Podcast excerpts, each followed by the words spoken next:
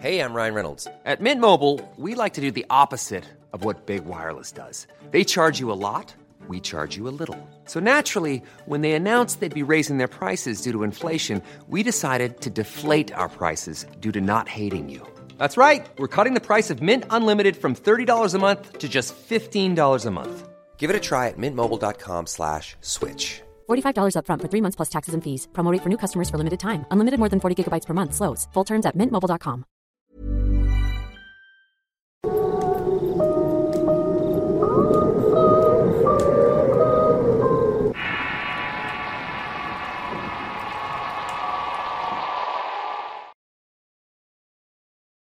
La secta. Historia basada en la experiencia de María Cano. Escrito y adaptado por Tenebris para relatos horror. He decidido mandar este mensaje para alentar a la comunidad acerca de varias sectas que existen hoy en día. Muchas personas pueden entrar a este tipo de organizaciones por curiosidad y no se imaginan que esto puede cambiarles la vida. Por cuestiones de seguridad cambié mi nombre. Vivo una vida tranquila y me gustaría que permaneciera de esta manera. Por esa razón usaré el alias de María Cano. Mi historia comienza hace más de 10 años. Yo era novia de Luis, un compañero del trabajo. Al poco tiempo de formalizar nuestra relación me presentó con su familia. Tenían especial interés en que conociera a Víctor quien se dedicaba a la santería. Sus padres son originarios de Veracruz y al pertenecer a un linaje de santeros, Víctor logró desarrollar esta habilidad. Con el paso del tiempo me fui involucrando cada vez más con ellos para recibir consultas. En estos rituales Víctor entraba en trance y dejaba entrar a su cuerpo el espíritu de un muerto. Decidí nombrar este relato la secta porque como saben, estos grupos comienzan envolviéndote con atención y mucho amor. Te alentan todas tus cualidades para dejarte entrar a un supuesto grupo exclusivo e iniciarte. En el año 2018 el grupo se formó con seis personas. Tres de ellos eran primos de Luis. Arturo, Víctor y otras dos chicas de nombre Lorena que era hermana de Luis y Montserrat. Esta era la pareja del tal Víctor. Más tarde yo también me iba a integrar a este grupo. El plan era juntar dinero para poder mudarse a una casa más alejada para practicar más cómodamente las creencias. Para esto, Montserrat tenía un departamento cerca de Catepec a un par de cuadras del río de los Remedios.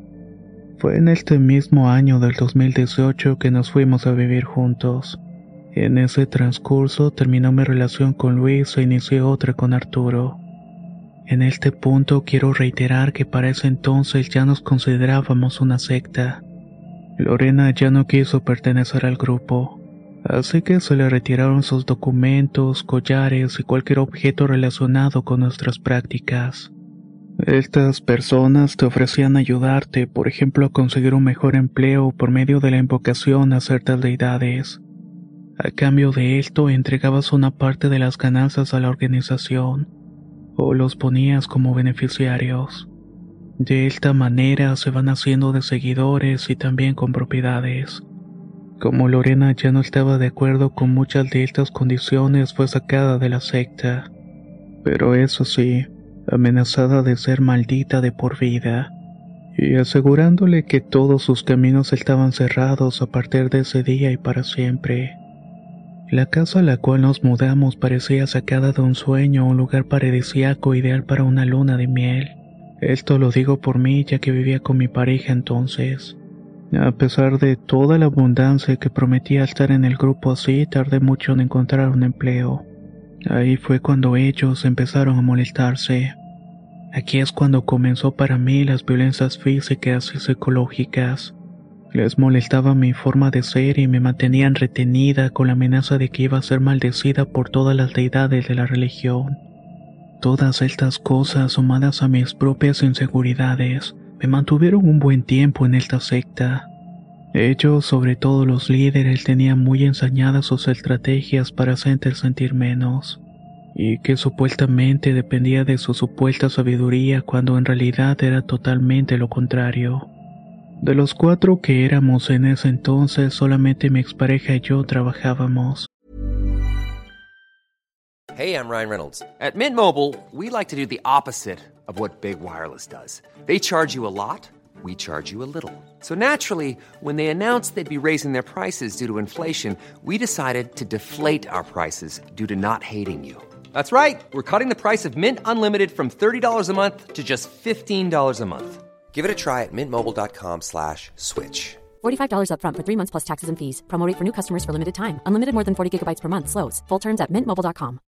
If you're looking for plump lips that last, you need to know about Juvederm lip fillers. With Juvederm Volbella XC and Juvederm Ultra XC, your lip look, whether it's subtle or bold, can last up to one full year with optimal treatment and no additional maintenance. Find a licensed specialist and see if it's right for you at juvederm.com today. That's J U V E D E R M.com. Add fullness to lips in adults over 21 with Juvederm Volbella XC or Juvederm Ultra XC. Do not use if you have severe allergies or a history of severe allergic reactions, or if you're allergic to lidocaine or the proteins used in Juvederm. Tell your doctor if you have a history of scarring or taking medicines that decrease the body's immune response or that can prolong bleeding. Common side effects include injection site redness, swelling, pain, tenderness, firmness, lumps, bumps, bruising, discoloration, or itching. As with all fillers, there's a rare risk of unintentional injection into a blood vessel, which can cause vision abnormalities, blindness, stroke, temporary scabs, or scarring. For full important safety information, visit juvederm.com.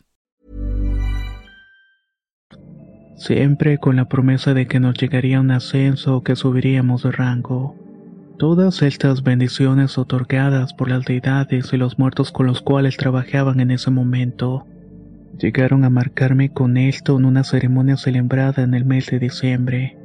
En este ritual me otorgaba un espíritu protector. Ya no era otra cosa que atar a mí el alma de un difunto. De esta manera me protegería y me iba a dar abundancia. Esta ceremonia me hizo más unida al grupo y el líder no tardó en pedirme que tuviera un hijo, y lo debía entregar para que fuera instruido en esta religión. Todo lo que me estaba sucediendo me dejaba intranquila, pero no me atrevía a revelarme. Sin embargo, al no tener lo que necesitaba, no más bien al no querer dárselos, me retiraron el espíritu que me habían colocado. Lo hicieron para que fuera en la búsqueda de alguien que tuviera ganas de triunfar en la vida. Dentro de este lugar se hacen cosas que el día de hoy me provocan mucho temor y vergüenza. Por ejemplo, hay rituales especiales en los que nos dejan claro que Dios no es bienvenido. Hay sacrificios de sangre, ofrendas de carne y un sinfín de prácticas que involucran a varias personas. Por bastante tiempo estuve incomunicada con mi familia. Cambié de teléfono y me tenían prohibido visitarlos. Su advertencia era que si lo hacía iba a encontrar mis cosas en la calle. Y de alguna manera esto me generaba una sensación de abandono y tristeza muy profunda. A lo largo de mi vida he presenciado varias cosas que me han llevado a creer en lo paranormal, pero varias personas a mi alrededor no. Por ejemplo, entré a trabajar a un restaurante y conocí a Esteban.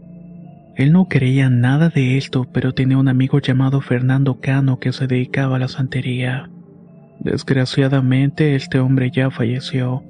Esteban intuía que yo andaba metida en algo muy oscuro, pero no sabía cómo explicar algo así que me creyera. Pero cierta tarde Esteban marcó para comentarme lo siguiente.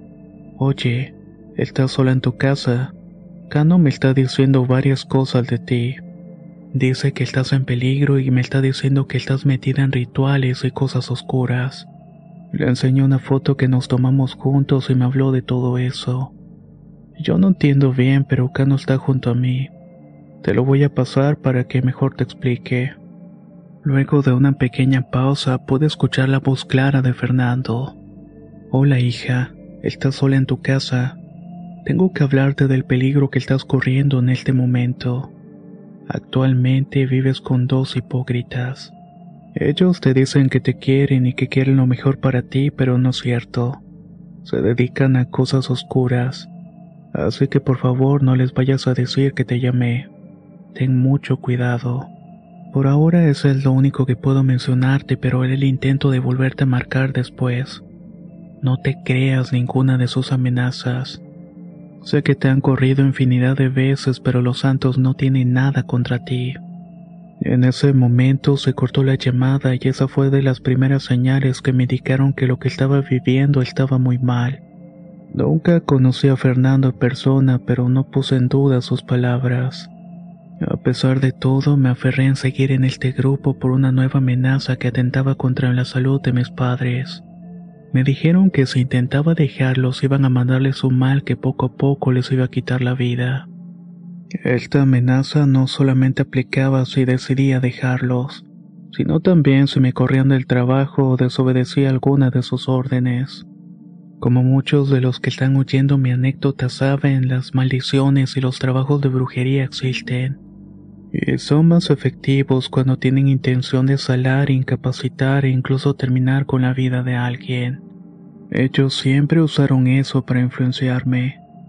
Más que nada porque Lorena, la chica que abandonó la secta, no conseguía trabajo. Sus papás la corrieron de la casa y su aspecto cambió tanto que parece un esqueleto andante. Con el paso del tiempo sucedió lo inevitable y Esteban y yo nos enamoramos. No podía iniciar ninguna relación con él porque en el ritual dentro de la secta me habían supuestamente casado con Arturo. Así que me obligaban a respetar ese compromiso aunque nuestra relación estuviera prácticamente deshecha. Si se llegaran a enterar que salía con alguien, ellos se encargarían de desgraciarle la vida. Arturo siempre sintió celos del Teban y gracias a que Cano estaba cerca de nosotros, pude enterarme que quisieron lastimarlo mandándole un espíritu para que lo dañara. Como ya saben, Esteban no creía en eso y finalmente sus embrujos no funcionaron. Eso sí, a su manera lo seguían fastidiando, bloqueándole su número y cosas por el estilo. Todo mi vida estaba por el suelo, pero las cosas poco a poco se acomodaron para que saliera de su infierno. Esteban tuvo que cambiarse de trabajo y esto provocó un distanciamiento entre nosotros. Nuestras discusiones siempre eran las mismas. Él haciendo lo posible para sacarme de esa casa y yo de necia que no quería. Estaba cansado de intentar ayudarme, así que prefirió alejarse de mí.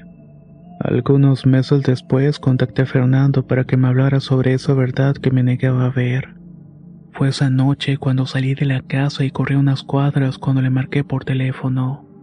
Fernando volvió a recordarme que Esteban hizo lo imposible para sacarme, pero que finalmente no soportó mi necedad. Como en ese momento él se inclinaba hacia el cristianismo, me dijo que le pidiera perdón a Dios, ya que había sido fiel a otros ídolos, que sacara mis cosas de ahí para poder llevarlos a otra parte. A esto agregó también la opción de denunciarlos. Le dije que solamente iba a sacar mis cosas porque no quería tener problemas que involucraran a la policía. Regresé a la casa y estaba Víctor esperándome con los brazos cruzados. Me estuvo interrogando para saber a dónde había ido. Al día siguiente saqué mil documentos personales y los dejé de nuevo en el trabajo que había conseguido en unos almacenes.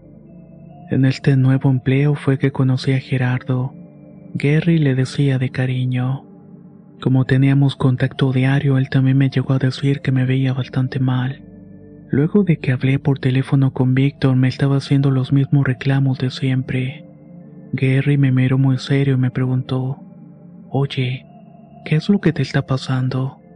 ¿No estarás metida en algo raro, sí? Por supuesto que le dije que no y que solamente eran ideas suyas.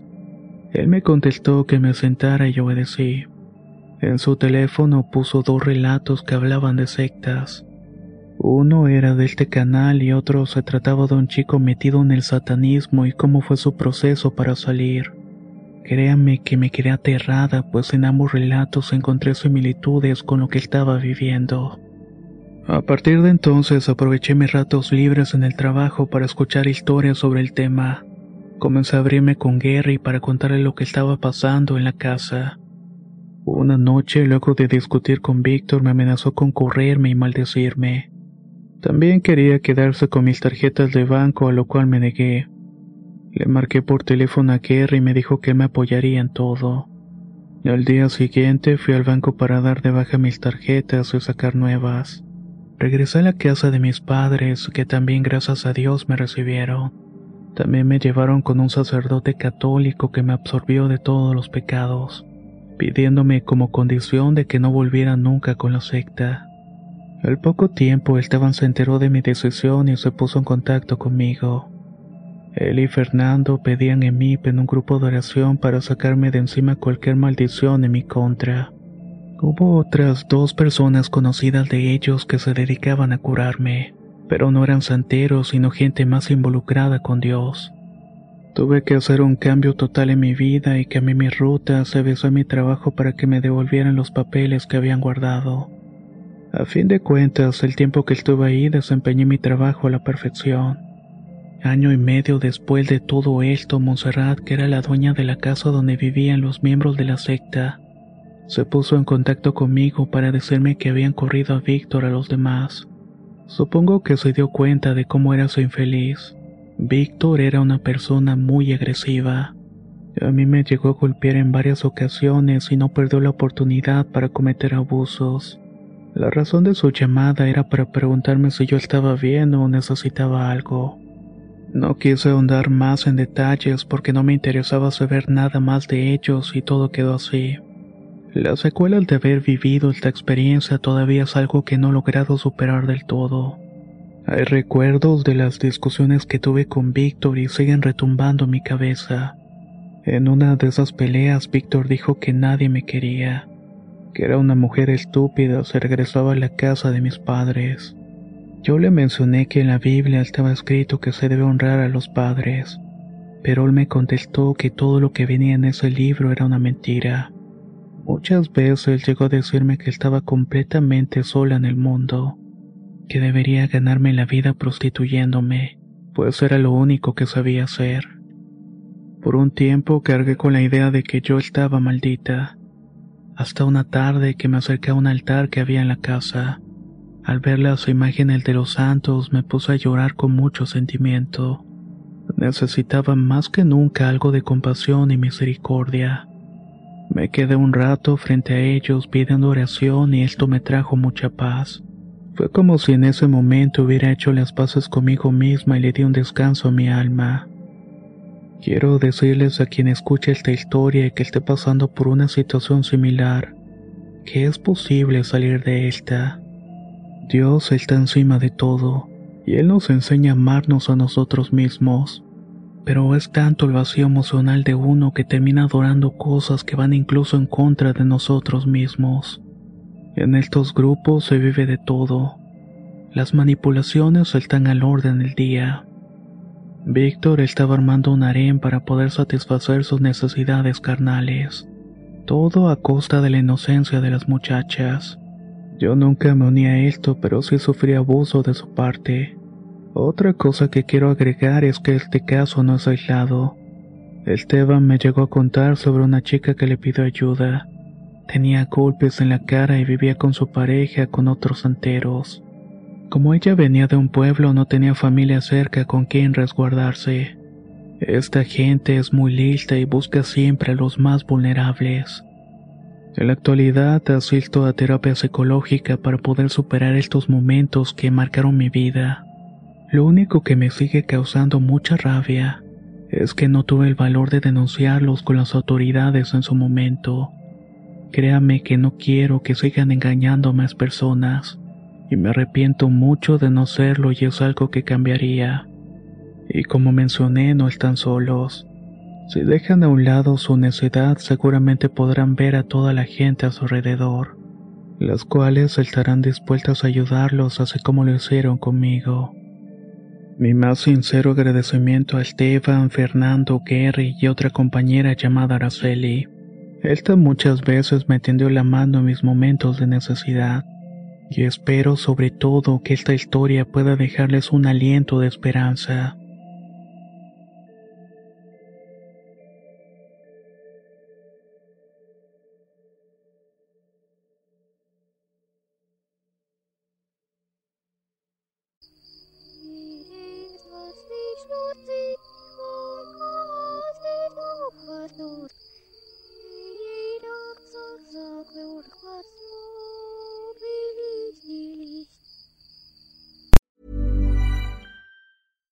Hi, I'm Daniel, founder of Pretty Litter. Cats and cat owners deserve better than any old fashioned litter. That's why I teamed up with scientists and veterinarians to create Pretty Litter. Its innovative crystal formula has superior odor control and weighs up to 80% less than clay litter.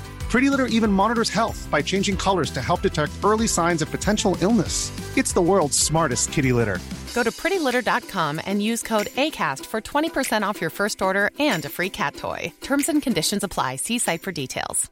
Hey, folks, I'm Mark Marin from the WTF Podcast, and this episode is brought to you by Kleenex Ultra Soft Tissues, your ally to help tackle your allergy symptoms this season. I love the change of seasons, but nobody loves pollen and all those other things floating in the air that make you sneeze during this nice weather. Kleenex Ultra Soft Tissues are hypoallergenic and allergist approved, so fight back against watery eyes and runny noses without worrying about irritating your skin. For this allergy season, grab Kleenex and face allergies head on.